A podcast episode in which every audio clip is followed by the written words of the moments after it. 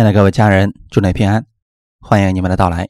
今天我们来看希伯来书第三章十一到十三节，我们接着分享安息在神的供应中。第二讲，希伯来书第三章十一到十三节，我就在怒中起誓说，他们断不可进入我的安息。弟兄们，你们要谨慎，免得你们中间有人或有人存不信的恶心。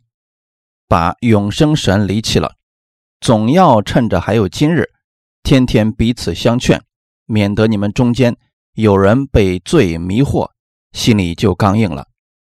一起祷告，天父，我们特别感谢赞美你的恩典，你的众儿女来到这里是为了寻找耶稣，你是我们一切的供应，我们安息在你的供应中，把我们的重担、忧虑、一切所烦扰的事情都放在你的面前，我们领受你的话语时，你会供应我们。你是按时分粮的神，你知道我们每个人的需要，把下面的事情交给圣灵，亲自带领我们，让我们听得明白，成为我们生活当中的帮助。奉主耶稣基督的名祷告，阿门。上次我们说到，安息不是睡觉，不是什么都不做，安息是带着神的能力去做，是没有忧虑的去做。神已经为你预备好了。十一节说：“我就在怒中起誓说，他们断不可进入我的安息。”这是神对以色列百姓说的话语。希伯来书是对犹太人讲的，是对希伯来人讲的。为什么他们没有办法进入神的安息中呢？这里的安息指的是迦南地。一开始，以色列百姓在埃及做苦工，神当时给他们的应许是：“我必然会把你们带出埃及，带你们到那流奶与蜜之地。”神的应许说的非常清楚，摩西给他们讲的。也非常清楚，但是以色列百姓为什么没有进入到安息中呢？在今天本文当中最后一节提到，他们不能够进入安息，是因为不信的缘故，是因为他们不相信迦南地是真实的存在，但是以色列百姓不相信能进去。迦南地是神给以色列人丰盛的基业，那群以色列百姓是得救的。什么时候得救的呢？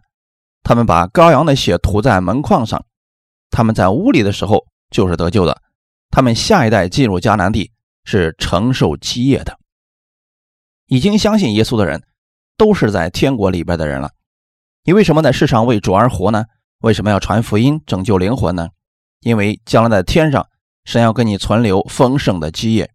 神也给以色列百姓留了丰盛的基业，但是他们不相信。他们走到约旦河边，也知道那地是流奶与蜜之地，神没有骗他们，但他们说进不去。那里的敌人太高大，城墙也很坚固，我们在他们面前就像蚂蚱一样，他们看我们也像蚂蚱一样。他们不相信神的能力，不相信神已经预备好了食物让他们吃，所以他们没有办法得着这个祝福。在人接受耶稣的时候，天国所有的祝福都是你的。为什么有人没有得着呢？因为不相信。如果不相信，就得不着。上午一个弟兄给我交谈。让我看了他的二级伤残症，面部有很大的烧伤，而且还有癫痫，还有好几种病，几乎都是绝症了。最让他受苦的就是癫痫，在人看来没有办法医治了，但是神医治了他，现在已经完全好了。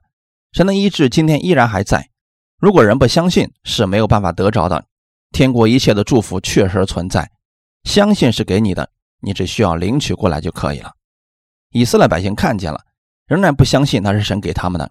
所以神就发怒了，说他们断不可进入我的安息。神也在这里给了我们一个提醒，说弟兄们，你们要谨慎，免得你们中间或有人存着不信的恶心，把永生神离弃了。是告诉我们要谨慎的事情是，免得我们存着不信的恶心。恶心的意思是，第一个，充满劳碌、充满烦恼、被压制、被搅扰的心；第二个是坏的、不好的。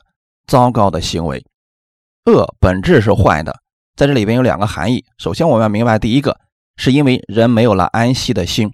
如果人有安息的心，就不会充满劳碌，就不会为此烦恼，为此被压制，就不会被搅扰，后面那些事情就不会发生了。虽然我们已经信主了，但却常常失去安息，落在邪恶良心里面。比如今天来聚会的人，你们中间有人在思想别的事情，假如是这样。在原文当中就叫做不信的恶心。人已经来了，就不要去思想别的事情了。你在这里安息，神会为你处理事情。撒母耳有一次正在献祭的时候啊，敌人入侵了，撒母耳仍然继续献祭，他在享受神的安息。神亲自派使者为他们征战。你们来这里是坐着领受神的安息，千万不要心不在焉，或者还担心某件事情，这就是充满劳碌的心。圣经上称之为恶心，因为还在担心。人虽然坐在这里，但思想就不断的运转，还在担担心别的事情。家里的孩子怎么样了呢？丈夫有没有吃饭呢？我来了，员工能不能好好干活呢？或者说一会儿下雪了，我该怎么样回去呢？总之，人在这里。心里还思想别的事情，你的心是劳碌的。神的意思是，把一切放下，领受他的供应，因为神要把这能力放在你里边，通过他的安息处理掉。有时候别人跟我们说话时，我们竟不知道别人说的是什么，走神了，是你的思想跑到别的地方，你一直在劳碌当中。很多人在压力下生活，晚上常常失眠，原因是他劳碌的事情太多了，不放心的事情太多了，因此。失去神的安息了。圣经当中给我们的应许是：耶和华所爱的，必叫他安然入睡。你为什么会安然入睡呢？因为神的安息在你身上。神告诉你不要担心，我与你同在。很多人把祷告变成一种忙碌，说每天必须祷告，神才能赐福给我们。如果这样想，然后去做，就把祷告变成一种劳碌。恩典下，我们怎么解释这个事情呢？无论你祷告与否。神的祝福一直都在你身上。再次强调一下，不是说不用祷告了。如果你愿意祷告，神丰盛的祝福和力量会供应在你身上，这是不一样的。比如说，我们今天起来以后，对着镜子里的你说：“你是神所爱的，无论你到哪里，神的祝福必在追随着你。”然后喜乐的去上班了，心情完全是不一样的。因为每个人身上都带着耶稣基督的祝福。你到了公司里。公司会因你蒙福，回到家里，家里会因你而蒙福。上周我们又一次经历了这样的事情，一个朋友过来了，中午吃饭的时候呢，去的时候大概是十二点整，饭店里几乎没有人，服务员差点都睡着了。我们进来的时候，他说啊，欢迎欢迎。我朋友说今天这个地方真安静，适合说话。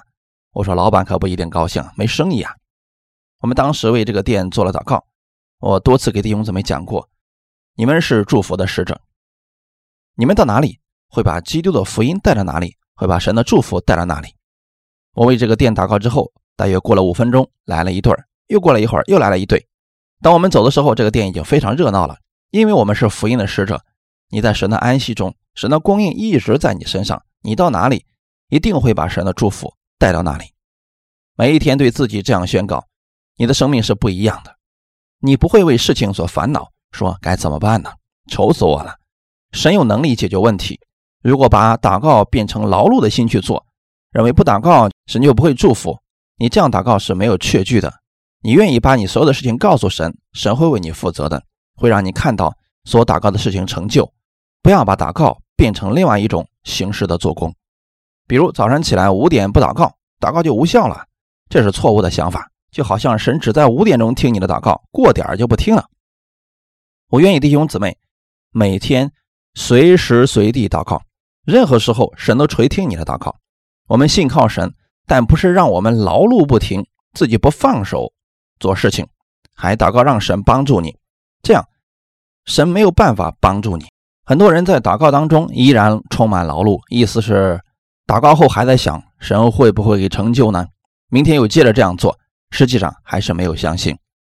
有些人祷告一次就够了，但有些人需要持续祷告。直到这个事情成就，你为这个事情祷告一次之后，相信神已经做了，就不需要再祷告了。但当你祷告一件事情之后，心里依然有忧虑，还是不放心，那你就继续祷告，直到你不再忧虑了为止。也许这个事情还没有成就，但你看到此事时，就不再发愁了，不再失眠了，就证明神已经给你成就了。看到结果只是迟早的事情。你心里不再为某件事情发愁的时候，在神的安息中。你已经得到了神的供应了，也许是医治的供应，也许是财务上的供应，也许是信心的供应。总之，神已经赐给你了。当你坐下了，神就开始做工。这是什么意思呢？耶稣基督在十字架上的时候说：“成了。”是为我们成就了一切救赎之功。然后他在父神的右边坐下了，坐下来是因为他的事工成了，而不是因为他累了。我们是与基督同坐的。每当你坐下的时候，圣灵就开始做工，引导你，使你不再忧虑。上次感恩节，有个弟兄有抑郁症，找不着回家的路。聚会之后呢，他自己出去了，没过多久，结果没有回来，牧师就发动大家一起找，去了很多地方都没有找着，大家觉得他是走丢了，认为不认识回家的路。结果呢，那个弟兄自己走回家了。当时我笑了笑说：“因为所有的人都没想到他自己已经回家了，神医治他了。神做事很奇妙，很多时候我们是靠自己劳碌，自己担心。”结果失去了安息。约伯记中的约伯，天天担心自己的儿子得罪神，担心害怕。圣经中称这是不信的恶心，意思是魔鬼，你什么时候攻击我？什么时候用什么方式攻击我的孩子呢？结果这件事情真的发生了。弟兄姊妹，与其担心某件事，不如回到神的面前祷告：主啊，我将我的孩子交在你的手中，我相信你会圈起篱笆，四围保护他。去年在小区门口。一个孩子被一辆车撞了，司机可能是个新手，本来是要踩刹车的，结果踩在油门上了，孩子当场被撞死了。父母在孩子身边能起到什么作用呢？能帮助他吗？不能。我们有很多可担心的事情，最好的方法是在耶稣的安息里，让他保护你，供应你所需要的一切。当你把问题交给神的时候，就不要再担心了。生活当中，有些人是担心钱的问题，有些人是担心婚姻的问题。有些人担心生意问题，但当你把这些交给神的时候，神就会让你亲眼看到这个事情成就。我们先有安息的心，你就会看到安息所带出来的供应。为什么要在神的安息中呢？因为我们靠自己不能把凡事都做好，神做的一定比我们更好。我们如果真的希望孩子有出息，建议把孩子交在神的手中，让他认识神，用圣经的话语教导孩子，神必保守他以后的路。彼得后书第二章第六节，因为经上记着说：“看哪，我把我所节选、所宝贵的房角石安放在西安，信靠他的人必不至于羞愧。”房角石指的是耶稣基督，是神将他所节选宝贵的房角石放在了西安。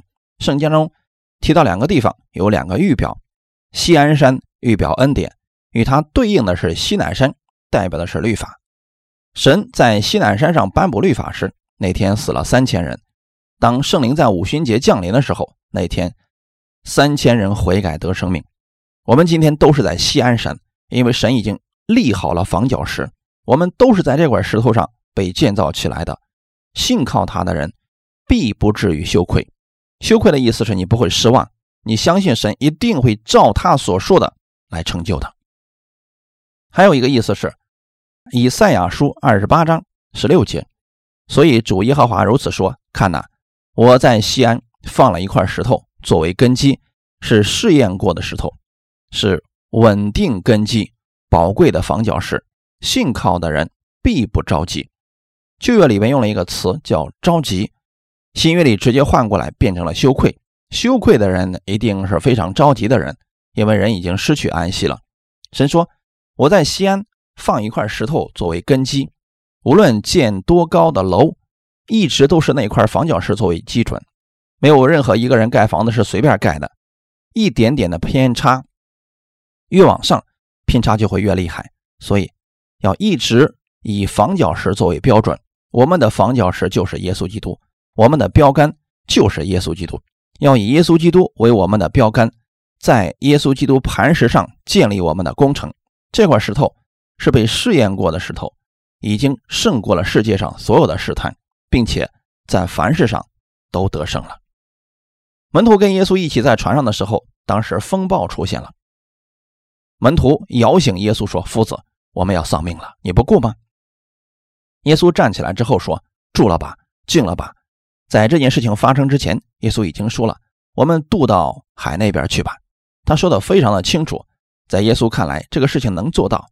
但是门徒们在船上。因着风浪惊慌害怕，耶稣虽然平静了外面的风浪，但门徒心里的风浪怎么样平静呢？耶稣只需一句话，万物都要听耶稣的，唯有人心却时常得不着安息。很多人说小事儿自己解决，大事儿找耶稣。耶稣那么忙，哪有时间照顾我们？其实这样很容易让我们失去安息。要相信我们的神是大有能力的。当你把问题交托给他的时候，实际上你是在享受他的安息。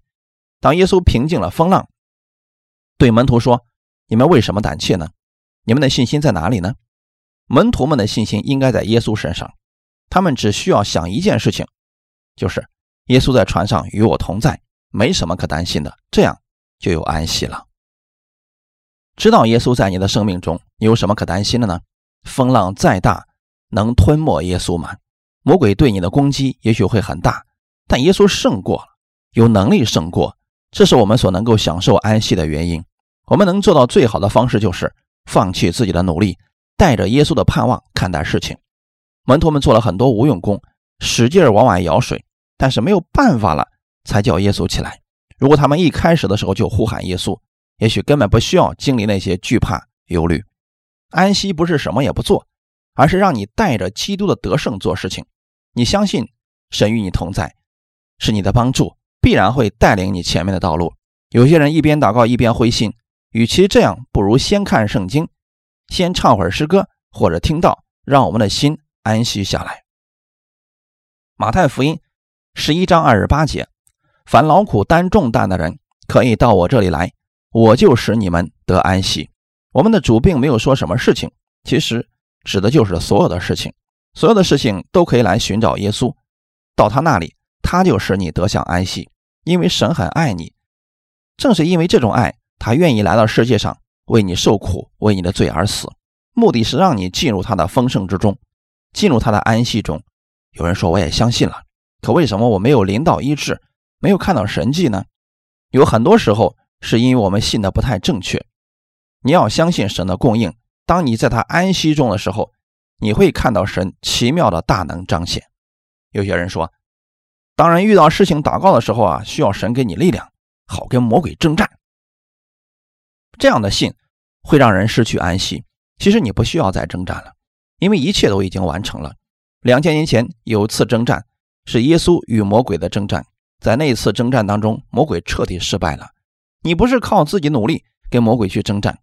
神也不会赐给你力量，让你再次给魔鬼征战。你只是去宣告魔鬼已经失败了。属灵的征战就是，我们相信耶稣在十字架上已经赢得了征战。当我们选择相信耶稣已经得胜时，征战就结束了。我们只是奉主耶稣的名宣告魔鬼的失败，而不是去征战。两千年前，我们主耶稣已经战胜了，我不再跟魔鬼征战了。他已经是手下败将了，已经在我的脚下了。魔鬼已经失败了，奉耶稣基督的名，命令着疾病立刻从我身上出去。你是先相信，然后宣告出来。很多人在背，因耶稣所说的鞭伤我已经得到医治了，照样宣告却没有果效，原因是不知道这代表什么。耶稣为我们受鞭伤时，魔鬼已经失败了，那是耶稣的健康已经在你身上了。在世上你会有疾病问题，但神在那里已经有解决方法了。耶稣基督就是你的解决方法。当你如此相信时，你心里就有安息了。当你摇摆不定时，魔鬼最容易攻击你。我们没有安息，就会着急，着急就容易出错，就会靠自己。圣经当中有一个见证，神对亚伯拉罕说：“我必使你的后裔如同天上的星，如同海边的沙。”神也告诉他，从你自身所生的，才被称为亚伯拉罕的后裔。话语很清楚，但他们夫妻等得不耐烦了。萨拉着急了，说：“我们得为神做点什么，得帮助神。”人都开始笑话我们了，他们心里失去安息了。萨拉的月经已经断绝，在人看来似乎没有机会了。如果不找使女来代替生孩子，真的可能就没有孩子了。但神的话语是信实的，时间到了。神让他们看到自己的孩子出生，所以给他们起名叫以撒，就是笑的意思。看到孩子就笑了，也知道神有这样的能力。我们一定要明白，神已经完成了这一切的功，你是在他的安息中供应，一直都存在。就如你家里一直都有自来水，你每天早上起来有没有担心没水呢？只要没有特别的通知，自来水就不会断。你的水费已经交了，所以水必然会有供应。当你打开阀门时，水就会流出来。我说的这个意思是在你们每一个人的身上都有神直接祝福的管道，信心就是那个阀门。当你打开阀门时，祝福就会流出来的。圣经上说，我们是与基督同坐的，坐下是安息的姿态。神希望他的每个儿女都有这种心态面对生活。他是我们的牧者，他必会供应我们所需要的一切。无论发生什么事，他都与我们同在，引导我们走一路。你要做的事情就是跟随主耶稣基督，竭力进入他的安息中，多默想他给我们的应许，默想他的大能，默想他对你的爱，就有安息了。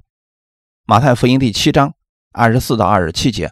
所以，凡听见我这话就去行的，好比一个聪明人把房子盖在磐石上，雨淋、水冲、风吹。撞着那房子，房子总不倒塌，因为根基立在磐石上。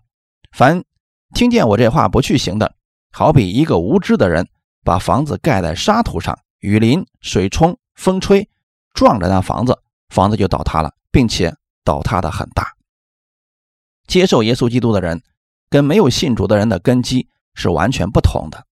有人说，我都信主了，为什么在世上还会遇到苦难？耶稣从来没有说过。你信主以后，在世上不会遇到危险，不会遇到苦难、疾病，但耶稣给我们非常有力的保证是：你们的世上虽然有苦难，但你们不要担心，我已经胜过了世界。遇到问题不怕，耶稣有能力把你扶起来。就算一人七次跌倒，神依然不会放弃我们。不信的人就不一样了，跌倒了就有祸了。他们的根基跟我们完全不同的。聪明人是把根基立在磐石上。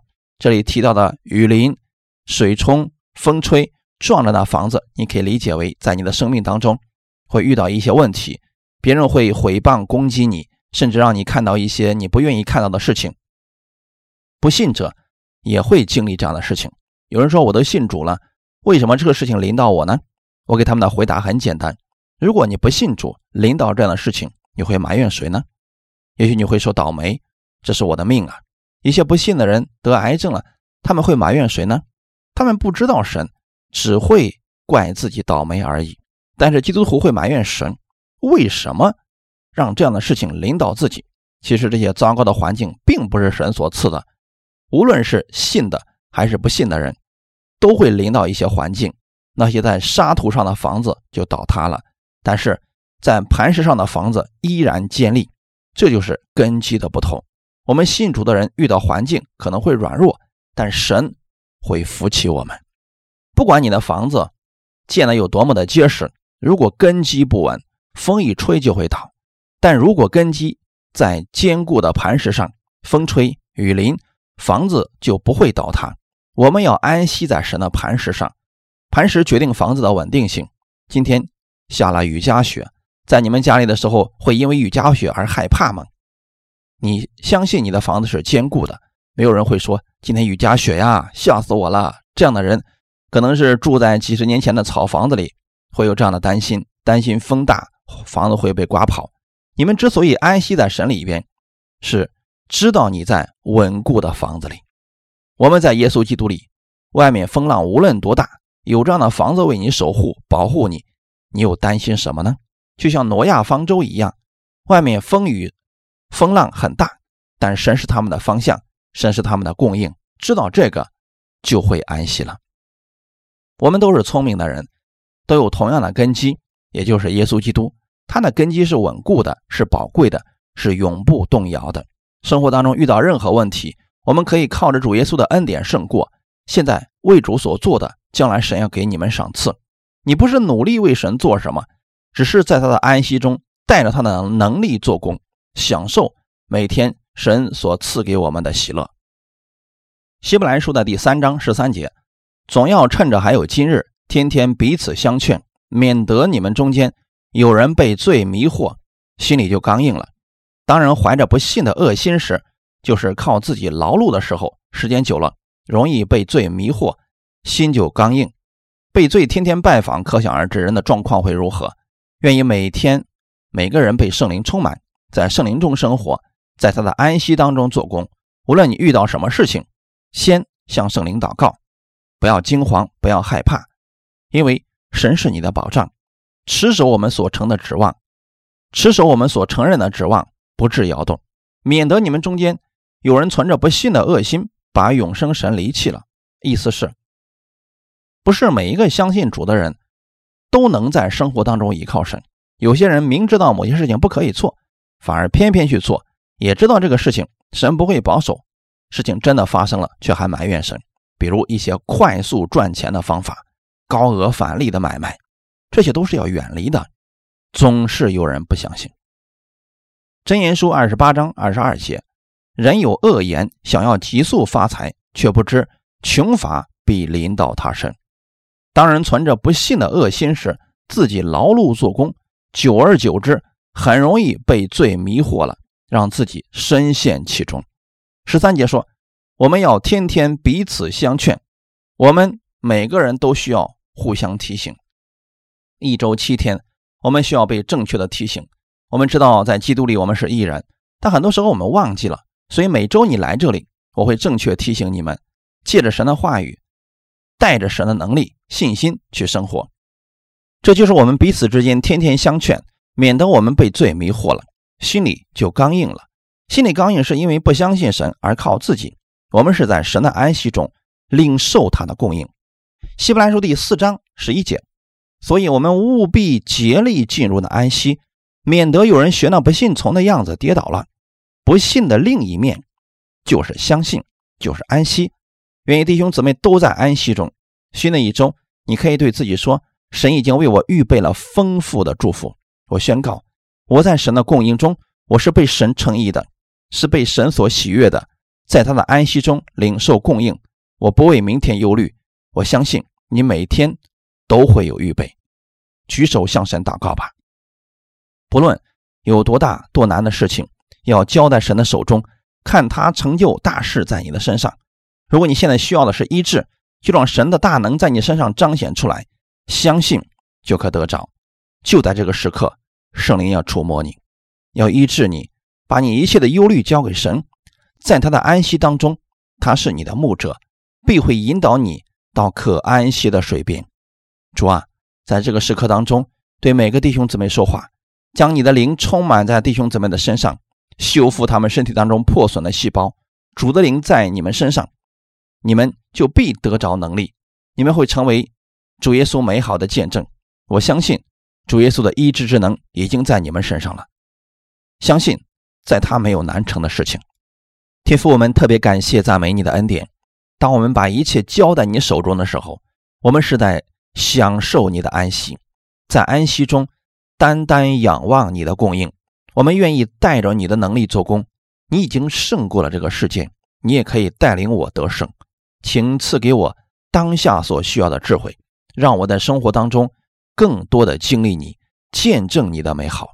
奉主耶稣基督的名祷告，阿门。